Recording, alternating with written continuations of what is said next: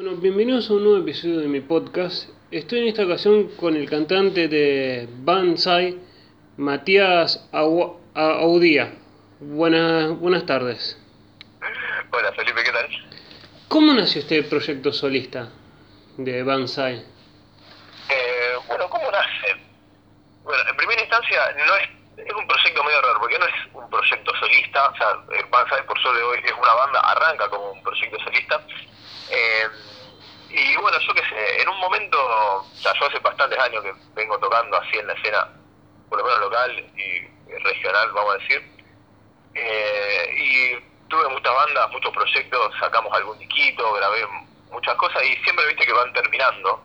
Eh, la- las bandas empiezan, Sí. tienen un momento de apogeo y después terminan.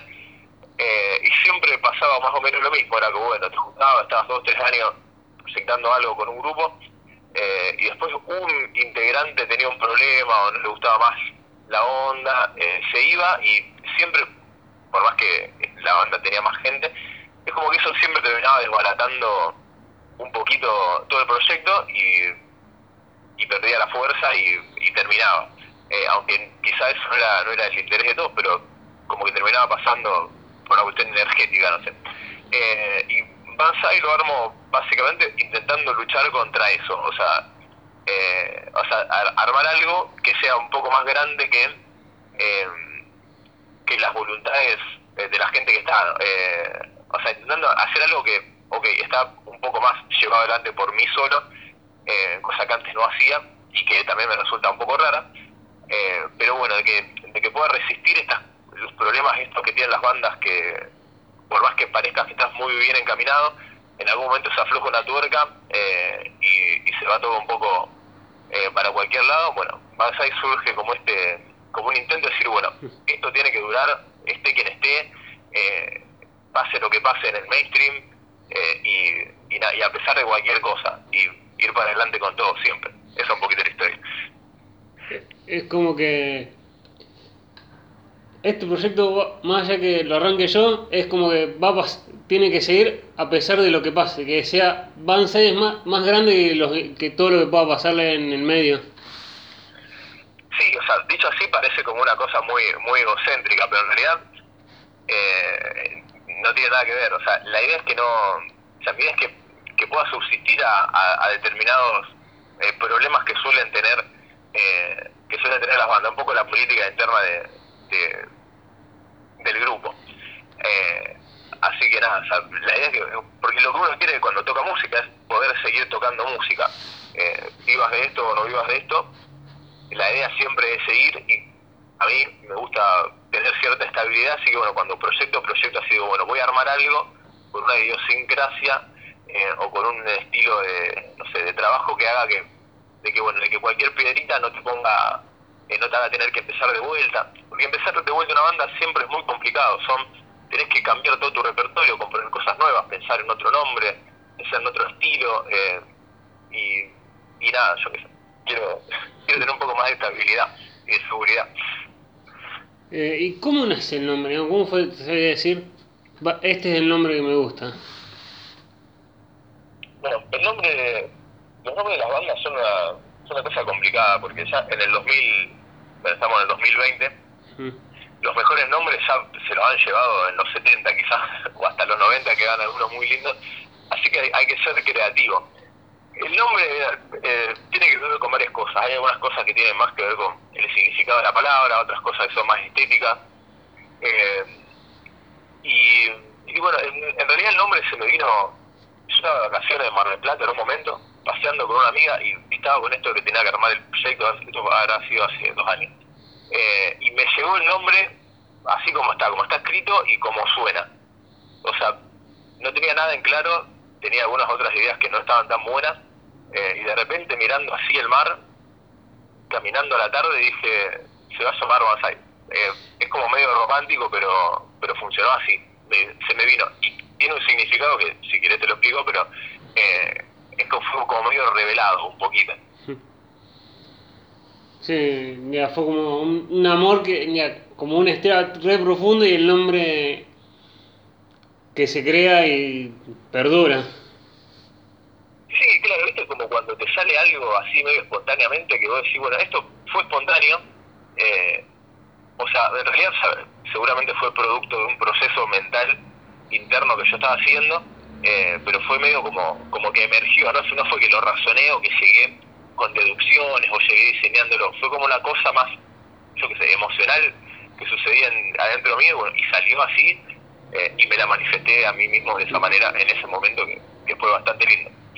Eh, pero bueno, tiene varios, tiene varios significados, también una palabra de origen japonés que, que ya es bastante polisémica o que tiene distintos usos en distintas situaciones y también me sentí representado, eh, ya me identificaba un poquito, digamos, todo eso, porque también es un poco lo que representaba para mí eh, la banda.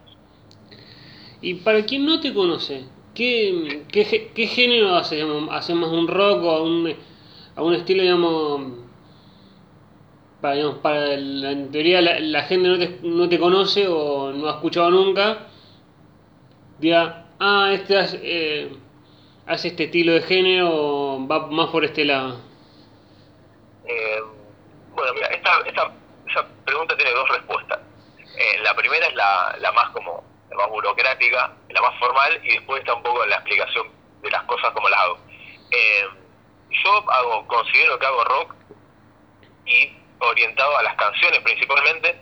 Eh, casi todo lo que hago nace con la guitarra criolla, como si estuviera en un fogón, eh, que para mí es uno de los momentos más lindos para hacer música, eh, o por lo menos donde yo más he sentido cosas lindas con la música, fue cantando con otra gente en un fogón, en ese formato, con esa simpleza. y esto medio que todos los, todos los temas salen así. Así que hago canciones, están cantadas, son muy melódicas, las letras tienen bastante importancia eh, así que cuando la gente escucha Pansai, mi idea es que escuche una linda canción. Dentro de este formato, canciones que son verso, estribo, verso, estribo solo, estribo, estribo, como estamos acostumbrados. Eh, y después ya a lo que tiene que ver más con el género concreto, que es una cuestión bastante estética, ahí ya es un poco más diverso, porque, por ejemplo, ahora tenemos eh, subidos, por ahora, dos EP, son cuatro canciones y hay algunas más por ahí sueltas en internet, eh, que si las escuchas son bastante diferentes, porque por ejemplo, lo primero que sacamos fue Totem, que es un tema que es prácticamente heavy metal, eh, y lo siguió Nunca me a nadie, que es una canción todo llena de acordes con séptima, eh, mucho más alegre, casi toda mayor, no tienen, no tienen nada que ver, pero las dos son canciones, las dos están orientadas a la melodía, a la letra, a, a que, a que revienten el estribo. Eh, así que bueno, sonoramente es una banda bastante bastante variada, o sea, tenés un poquito, un poquito de todo, pero siempre son canciones y siempre es fácil de escuchar. Y como mencionas esto del fogón, que más, ¿te has surgido a escribir alguna canción dentro de un fogón? Eh, no, tanto dentro de un fogón, porque cuando estás en el fogón, eh, no sé, estás viviendo el momento. Capaz que uno salió cantando un tema de Lerner y estamos todos cantando el tema de Lerner y es música yo que sé, yo no escucho por ahí, no sé, alguna canción. Eh, medio que sale en el momento. Sí me ha pasado mucho en otro momento, eh, cuando por ahí componía con gente, de estar, no sé, a la tarde, está tomando mate y uno agarra la guitarra y tira algo, tira unos acordes que le gustaban. Eh, y de hacer una canción así sobre que otro esté tocando la guitarra, eh, ponerme a cantar y ponerme a pensar algo y en un momento medio místico que sale algo, no tan en un fogón, pero sí en esa situación como muy íntima, estar con poquita gente, una guitarra, em, un clima así como muy íntimo, o sea, e-, ese, ese, ese mambo. Así que sí, en ese mambo eh, he compuesto varias cosas. Eh, y para alguien que digamos, no entiende la idea del EP. ¿Qué significa un EP? ¿Que es más formato disco o es más, como se usa mucho ahora, subir canciones y después ponerle como, como si fuese un disco? Eh, claro, bueno, EP es como. O sea, esto viene de una nomenclatura muy vieja, de 60, 70, de la época del vinilo, donde las cosas se medían eh, como por la duración. EP significa que dura más de 15 minutos, pero es más corto que un LP, el long play, que era el, que era el disco largo con las dos caras.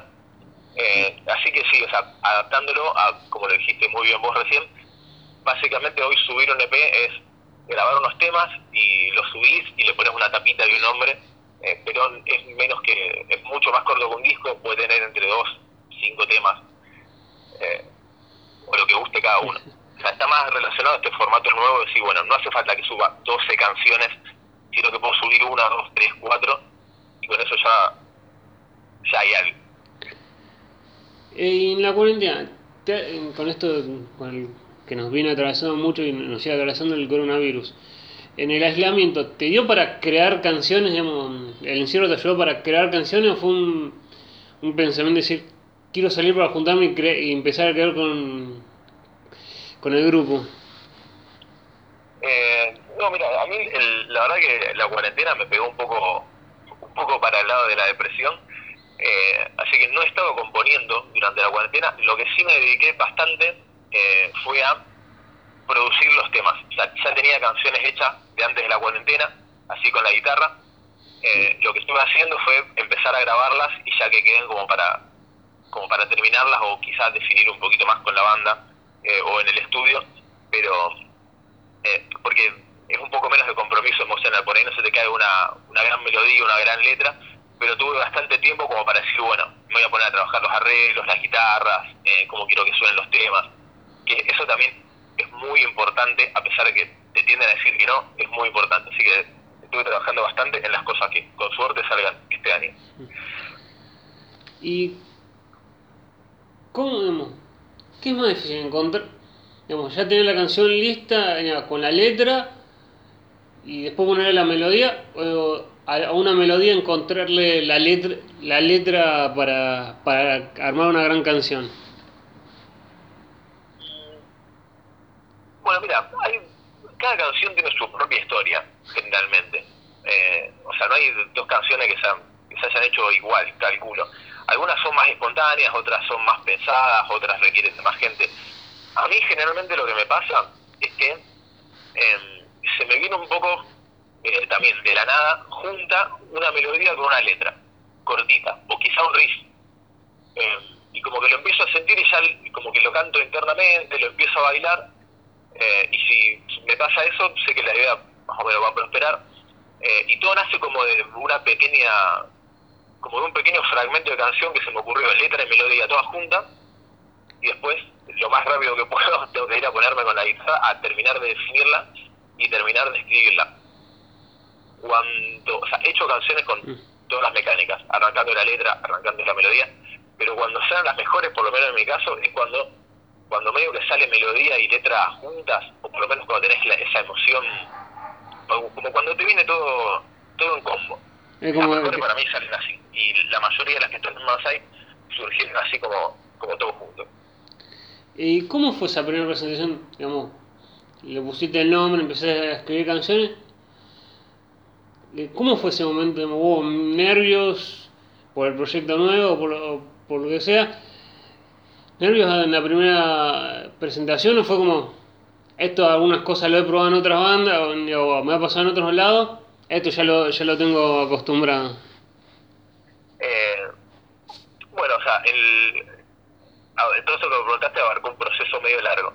Eh, cuando empecé a presentar la banda, yo todavía estaba en otras bandas, y dije, che, miren, yo voy a empezar a hacer unos temas solo, voy a empezar a abrirme un poquito.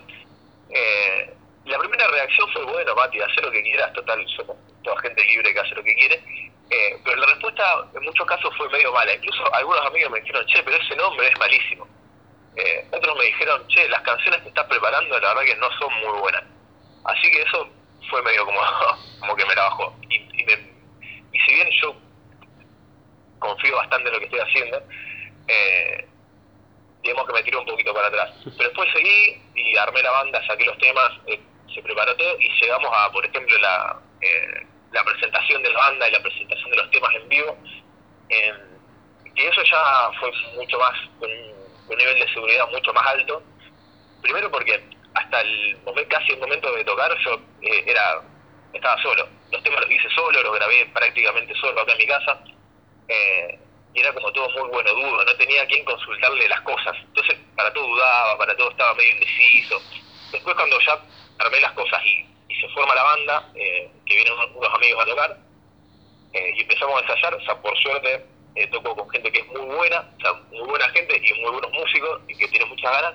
Ya al momento de, subirnos al escenario a tocar, subí muy confiado y a divertirme y bueno, a hacer lo que uno sabe hacer, que, o creo que, que sé hacer, por lo menos me gusta, que es tocar en vivo. Así que fue como eso, empezar con un montón de dudas, incluso con un poco de, incluso de detractores dentro de, del, campo cercano, pero después ya, cuando las cosas se definieron y tomaron más forma, la verdad que estoy muy conforme y me da me revitaliza un poco que haya salido todo tan bien. Eh, y más allá, digamos, de esto de tus amigos que te han dicho cuando te quisiste largar solo, eh, digamos, que hubo algunas, mm, digamos, algunos, mm, algunas palabras negativas.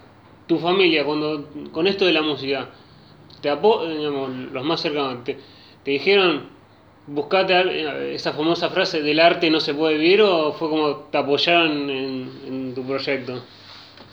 Eh, no, mi familia por suerte es una masa, o sea, siempre me bancaron en, todo, incluso en cosas que otras familias no me, no me hubiera bancado, así que les quiero agradecer públicamente en este momento. Eh, sí, obviamente está la conciencia de que del arte es difícil vivir, de hecho yo no vivo del arte, eh, así que siempre tuve que tener otros trabajos y esas cosas, esa conciencia la tengo, eh, pero bueno, no, nunca parás de, cuando lo que te sale es como medio querer tocar en vivo y, hacer temas y tener una banda es una excusa para tocar en vivo, eh, es como algo que no se detiene por más que tengas un laburo que te demande mucho tiempo o, que estudies, pero bueno, siempre he recibido bastante, bastante apoyo, con conciencia de que hay que trabajar y hay que subsistir, pero que hay que seguirlo. Y bueno, de paso mi familia hay, hay muchos músicos en mi familia eh, y siempre me tiran buena banda. Mi familia nunca me tiró, nunca me tiró para atrás, al contrario. Y en Banza existe esa, ese, eso que pasa muchas veces en la banda es, o te vas decir, como vos sos digamos, el que está cantando, decir a los, mirar a los otros diciendo, toquen que los que eh, el público me viene a ver a mí, o es como, es esto un grupo y no, eh, no existe el ego. No hemos tenido no hemos tenido episodios así de ego. Yo calculo que porque que porque ya somos grandes y se entiende. Eh, bueno, tenemos un integrante con 22 años, pero es un tipo muy muy serio, realmente serio, es Joaquín. Y no, mira, el tema de los egos es una cosa muy compleja en el mundo de la música. Cuando yo arranqué a tocar mi primer banda importante, era una banda que tenía, eh, había un nivel de ego muy fuerte, y a mí me marcó para mal eso. Eh, había muchísimo ego, no tanto a nivel interno, pero sí como para con los de afuera. Eh. Manejábamos un nivel de soberbia muy grande, que nos alejó de mucha gente, y que también nos limitaba un poquito a nosotros, en algunos sentidos. como que la soberbia estaba por encima incluso de la creatividad, lo cual no, tiene asidero en el mundo de la música.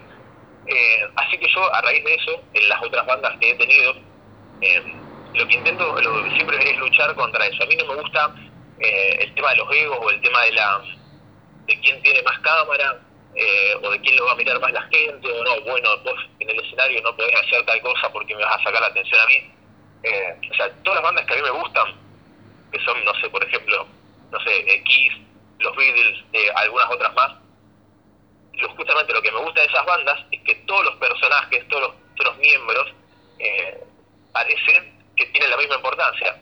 O sea, todos tienen la foto del mismo tamaño, eh, todos tienen su público, todos llaman su momento para llamar la atención. Cuanto más llame la atención, eh, toda la banda para mí es mucho mejor y te libera un. O sea, a mí, yo no quiero que me miren a mí solo. me gustaría que, que miren a todos por una cuestión de que los otros también están esforzándose un montón pero también porque creo que el show es mejor cuando en vez de ser 15 músicos en el escenario y hay uno solo que es el protagonista y, hay uno solo del el público sabe el nombre, me parece que con menos gente, con más personalidad eh, y que todo llama mucho la atención, es mejor. Así que para mí, cuanto más horizontal y como mayor sea el nivel de todo el mundo de lo que esté llamando la atención, mejor. De hecho, si uno se quiere vestir de pollo rosa eh, y poner y tirar rayos láser en el escenario y yo no lo estoy haciendo, o sea, para mí está buenísimo igual. La idea es dar un buen show y para mí eso se logra eh, cuando todo el mundo tiene espacio para realmente expresarte. Y he visto, digamos, que, has tocado en, un recital con, con, varias bandas acá de Rosario, que Rock and Rio.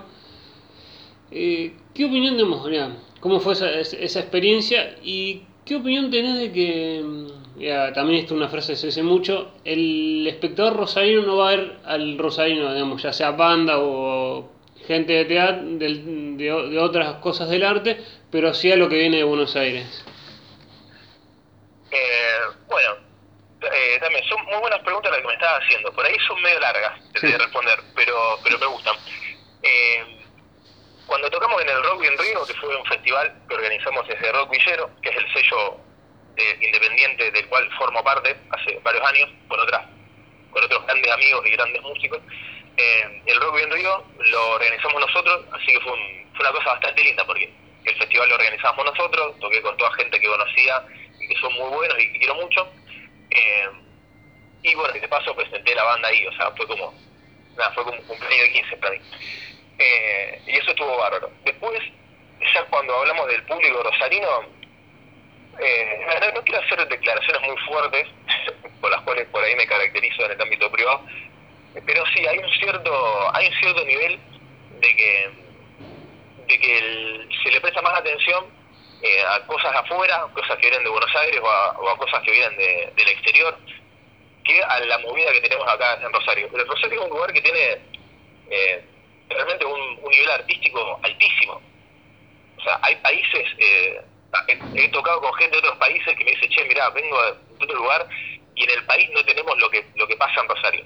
Es un lugar muy eh, de, un, gran nivel artístico, hay muchísima gente haciendo cosas muy buenas todo el tiempo y cada vez va mejorando el nivel. Es una cosa increíble, lo cual me alegra un montón.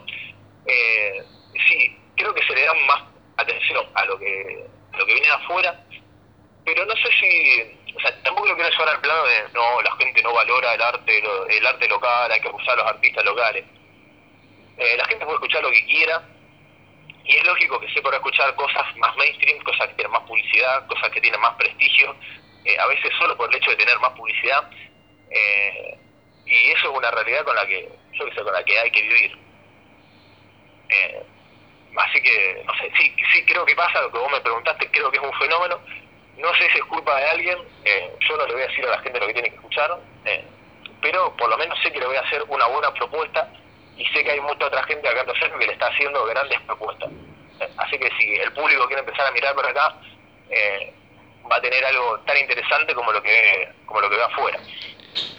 ¿Y qué opinión tenés de esta, de esta herramienta que se usa ahora mucho, las, las redes sociales, que han impulsado a artistas como Nicky Nicole o o muchas bandas, o también las plataformas en YouTube que, hacen que, los artistas crezcan. ¿Los ves como una herramienta o es algo que también te puede terminar hundiendo? Em, no, mira, yo creo que el que se hunde es uno, individualmente. Lo que tienen las redes sociales que me parecen, me parece que son una gran herramienta. El tema es para quién son una gran herramienta. O sea, las redes sociales son una gran herramienta de marketing en general, eh, y, generan una sensación como de, como de falsa democracia. Viste que ahora se habla, capaz que te lo mencionó alguna otra gente, o capaz que lo leíste, eh, el tema este de que están más democratizados como los recursos técnicos. Entonces, por ejemplo, esto que hice yo y que de hecho hizo mucha otra gente, es grabar en, en tu propia casa, era algo que hace 15 años no lo podías hacer y hace 20, 30 menos. Entonces, lo que se genera es que ahora todos podemos sacar un montón de cosas desde en nuestra casa. De hecho, Billie Eilish grabó el disco este que ahora explotó a nivel mundial, lo grabó en la pieza de su casa, eh, y eso antes no existía. Y también tenés estas herramientas donde eh, podés estar, en teoría, expuesto a mucha gente eh, muy fácilmente como las redes sociales y te permiten un crecimiento. La realidad es que hay gente que hace cosas muy interesantes y muy buenas y que y que aplica todas las todas las recetas de marketing necesarias como para triunfar y no le termina sucediendo.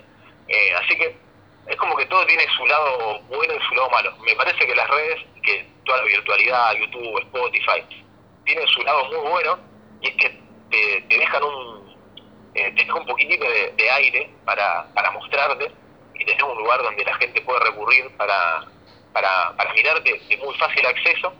Eh, pero que no necesariamente es como te dicen de que, bueno, ahora si te haces un Instagram y subís los temas Spotify y haces un buen marketing, eh, va a funcionar y si no funciona es porque no lo haces. Porque las variables en, en el mercado musical son otras. Eh, así que bueno, son herramientas que están buenísimas, que te pueden servir un montón, pero tampoco hay que, hay que llevarlo para el lado mítico de que, bueno, eh, ni, ni, de la meritocracia de que, uy, si fracasé aplicando este todos los datos que me dieron en este curso online para tener éxito en las redes, eh, soy malísimo, eh, y tampoco para creer que la gente que la que, la está pegando hoy la pegó exclusivamente por, por las redes y por el momento que, estamos viviendo, yo qué sé, sin quitarles mérito artístico. Pero bueno, eh, no me parece que las redes determinen si tenés éxito o no. Son buenas posibilidades, son cosas interesantes, pero hay cosas que creo que no han cambiado. ¿Y ya tenés pensado en, para esto me decías antes de discos de, de canciones tenías preparadas, que venías afinando, ya, ya tenés fecha pensada para presentarlas, ya no, sea en un show o sea un show de otra forma por el tema del coronavirus, eh, ¿ya tenés pensado presentarla con fe en alguna fecha en especial o todavía hay que retocarla? No, mira, o sea, con esto de la cuarentena y de la imposibilidad de hacer cosas en vivo, todo está complicado. A mí lo que más me interesa es, eh, por lo menos, poder subirlas. Eh, no tengo ninguna fecha cierta porque soy medio errático en esas cuestiones de, la producción, o sea, no es que me manejo con una agenda muy, muy ajustada eh, como para hacer las cosas, pero sí me interesa que por lo menos poder sacar los, eh, tengo cuatro o cinco canciones que estoy trabajando, sí por lo menos poder sacarlas este año, que estén subidas este año, eh, y apenas se pueda volver a, a tocar en vivo, estén subidas online o no, las vamos a tocar, así que, o sea, no tengo fechas, pero la idea es hacer todo lo antes posible, por más que lo antes posible sea dentro de seis, de seis meses, eh, la idea siempre es hacerlo lo más rápido que se pueda. Es como sacarlo lo, lo antes posible, pero cuando sea el momento. Eh, eh, sí, no, no, no tanto, o sea, hacerlo cuando, cuando se pueda. Eh, cuando se pueda tocar, vamos a ir a tocar con todo lo que haya y cuando se pueda subir algo, eh, lo vamos a subir. O sea, hoy realmente en este contexto que estamos, no sé si hay un gran momento para hacer las cosas. eh, pero bueno, o sea, la idea es como tener una continuidad y, sacar las cosas pronto, porque si no te, te terminás hartando un poco de, de lo que vos mismo haces. O sea, no puedes estar un año trabajando dos canciones, porque las terminas odiando. Así que la idea es resolverlas rápido y quererlas y que la gente las quiera. Y con esto, digamos, con la onda, ¿siempre fueron los mismos músicos o fueron cambiando? Pues lo decías vos, digamos, que el proyecto a pesar de los cambios, siga, trabaja, eh, siga estando? Eh, bueno, mira, como la banda estable eh, recién se formó eh, en marzo de este año. El año pasado tuvimos, incluso para preparar el, el, la presentación, pasaron en un mes, tuvimos tres bateristas distintos, eh, así que ha habido algunos cambios de miembros pero como venían uno o dos ensayos y tampoco es que se, tampoco es que fueron bateristas de la banda. Eh, pero bueno los dos guitarristas están desde el principio eh, son los primeros que me dijeron que sí eh, en el mismo momento y voluntariamente lo cual es muy bueno eh, y los bateristas han ido cambiando y ahora estamos bueno, y ahora tenemos un baterista más fijo que es Manu que justo entró eh, te voy a decir un mes antes de la cuarentena así que tampoco es que hemos podido ensayar o proyectar muchas cosas, pero eh, pero bueno, solamente hemos, hemos cambiado de baterista. El resto seguimos siendo los mismos tres. Eh, ¿Y qué, digamos, cuál fue el lugar donde, digamos, que te tocó tocar, que sí, mira, en ya, en las dos opciones, digamos, del mejor lugar donde dijiste, qué gran lugar donde estoy tocando y, y mirar y decir y otro para decir don, mirá, en qué lugar espantoso o duro o, o, o complicado estoy tocando eh, bueno mira de eso de, de, los malos hay muchos. Eh, con Banzai por suerte no hemos tocado poco y siempre en lugares lindos pero mira anécdotas de otras épocas te puedo contar eh, los mejores lugares en los que creo que he tocado me pone, bueno, el galpón de la música, que está buenísimo, de verdad está bárbaro. Eh, también toqué, eh, ¿cómo se llama? Santana Bar, que está en Buenos Aires, bueno, es un bar muy conocido, donde tocan bandas, que está bárbaro, es chiquito pero pero está todo, todo muy bien, aparte es como medio mítico. eh, y qué más, bueno, de los peores, no, sé, no quiero dar nombre porque no sé quién va a escuchar esto y no, no quiero que nadie se enoje, pero por ejemplo, acá en Rosario toca, tocamos en una pizzería eh, que queda por calle Rioja, eh, y que el escenario era como una especie de entrepiso, medio como de madera y cartón, y la verdad es que no había unos niveles de seguridad muy buenos eh, a nivel edilicio. Era un peligro porque ahí toqué con, con varias gente, toqué con grupos melódicos y también en, en, un momento tocamos con una banda de hardcore y casi se derrumba todo. Eh, así que fue, fue bastante complicado. Eh, ese creo que fue el, único lugar donde yo dije, bueno, acá en cualquier momento nos morimos. Pero, pero después he tocado en otros lugares así feos que donde voy a decir, bueno, el, el tema eléctrico no está bien resuelto, eh, lo cual ha pasado, bueno, no sé, hay algunos casos también emblemáticos de eso. Eh, pero en general, perdón, en general los lugares son siempre más o menos más o menos respetables eh, y más en los últimos años donde están preocupados de que nadie de que ningún músico se te muera en vivo. Hacía falta que alguien se muera para que se preocupen por eso. Eh, pero bueno la mayoría de los lugares que los que he tocado más o menos zafaban pero los que no zafaban siempre eran esas cosas donde vos decís bueno no sabés si se te derrumba todo no sabés si o sea estamos todos enchufados a la misma zapatilla en un lugar donde vos decís bueno acá tocan bandas cuatro veces por semana, ¿cómo puede ser que haya dos zapatillas para enchufar todas las cosas? Eh, medio, medio raro, pero bueno, ya digo, por suerte, ahora, por suerte y por desgracia, está todo un poquito mejor. No sé si, eso, si lo que dije responde a tu pregunta. Eh, sí, sí, yo también lo, veamos por el caso este, el, creo que por eso también fueron mejorando las cosas, el famoso caso de, un artista que murió en el, en el Café La Flor. Claro, sí, Adrián Rodríguez se llamaba así, no me equivoco. O sea, hizo falta que, que a él le toque la peor y que a su familia le toque la peor para que alguna gente, que, o sea, y, en esto sí por ahí no tengo miedo a hacer polémica, eh, para que alguna gente que vive de que los músicos vayan a tocar, para que ellos tengan en pilla, eh, tengan un mínimo de seguridad, y tampoco es que lo hacen por vos, lo hacen para no tener quilombo. Eh, no hablo de todo el mundo, pero sí de algunos en particular, eh, a los que he conocido, más que nada por, por las condiciones que te ponen para tocar eh, a nivel así de edilicio, a nivel de seguridad y a nivel económico, por supuesto. y la última que se va a ir en dos partes. la primera parte de la última sería, digamos, desde que arrancó Banzai hasta ahora. Miras para atrás y decir, eh, no hubiera hecho esto o, haría esta cosa de otra manera si te arrepentís de algo. Y la segunda sería alguien que se quiera animar a tocar, eh, armar una banda, un proyecto o algo con, la música. ¿Qué le dirías vos porque eh, que él no se anime por no sé por prejuicios o por algo? ¿Qué, le dirías vos para que se anime? Para que se anime, bueno. La, la, primera pregunta es bueno, si, si, haría algo de otra manera. Sí. Eh, sí, quizá empezaría a tocar la guitarra mucho antes. Gran parte de mis problemas eh, con la producción de las cosas fue porque soy un guitarrista de medio pelo.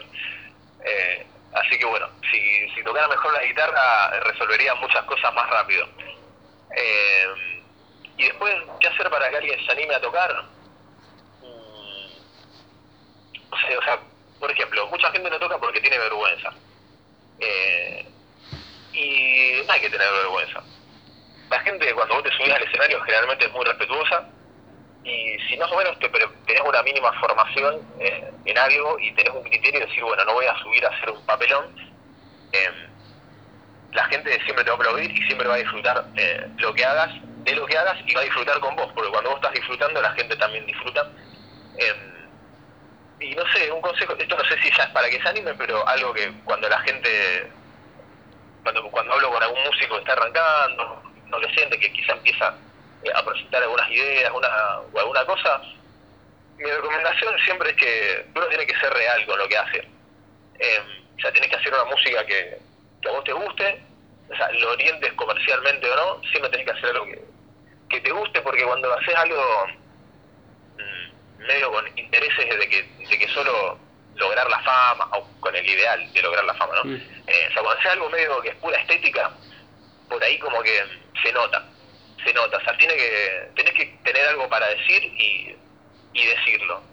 O sea, buscá eso, buscá en- uno que está arrancando debería saber que lo más importante, por lo menos desde mi punto de vista, es, bueno, hay que indagar un poco en los sentimientos eh, y decir, bueno, yo quiero compartir este sentimiento y se lo tengo que decir a la gente de alguna manera para que lo entienda, eh, quizás no exactamente de la misma manera que yo lo entiendo, pero tengo que lograr una comunicación con la gente. La música es, es eso, comunicarse, comunicar emociones a través de, de los sonidos. Y, y tiene que haber algo, no puede ser todo eh, muy buena foto y muy poco muy poca música, eh, o mucha música y poca poca emoción, que también es algo que, que tiende a pasar. Eh, a menos que yo que sé, que te guste eso, pero bueno, hay que, hay que ponerle mucho sentimiento y saber que uno está diciendo cosas. Bueno, muchas gracias Matías por- y gracias por permitirme entrevistarte. No, gracias a vos, gracias por el espacio. Eh, estuve escuchando tu podcast, eh, está muy bueno, eh, muy buenas las preguntas eh, y nada, pues también muy buena onda, así que te agradezco el espacio